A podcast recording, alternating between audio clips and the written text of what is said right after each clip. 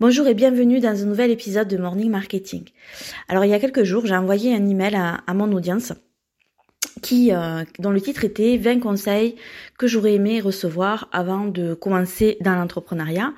Et donc le conseil numéro 3, c'était que euh, le syndrome de l'imposteur n'existe pas. Si tu ne te sens pas à la hauteur, c'est que peut-être tu n'es pas, tu ne l'es pas. Alors travaille à augmenter tes compétences. Alors effectivement, c'est euh, un conseil très provocateur parce que le syndrome de l'imposteur, c'est euh, un phénomène psychologique qui est bien documenté et qui va se caractériser par le doute persistant de ses propres compétences et par la crainte d'être exposé comme un imposteur, même en présence de preuves du contraire.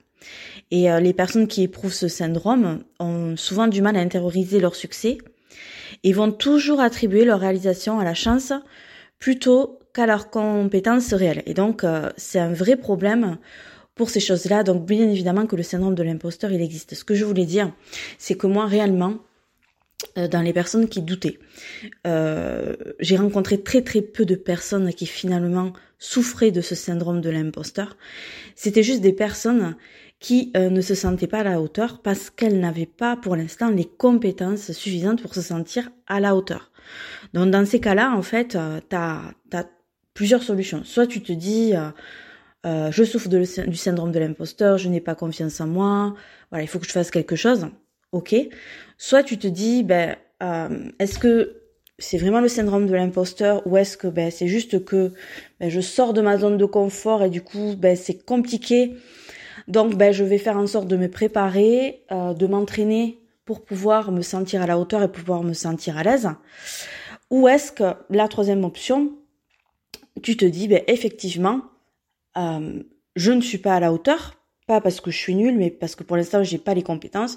Je vais travailler pour pouvoir les acquérir et, euh, et ce sentiment de ouais de pas être à, sa place et de pas mériter sa place va disparaître. Voilà, l'idée que je voulais faire passer, c'est ça, c'est que quand tu ne te sens pas à la hauteur, est-ce que c'est répétitif dans ta vie? Euh, Et donc là, effectivement, il y a peut-être quelque chose à faire, euh, voilà, pour euh, sur le plan psychologique.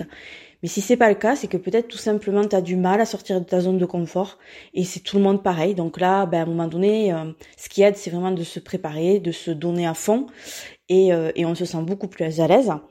Ou alors, ben, c'est que tout simplement pour l'instant t'as pas les compétences, t'es pas à ta place parce que voilà c'est comme ça.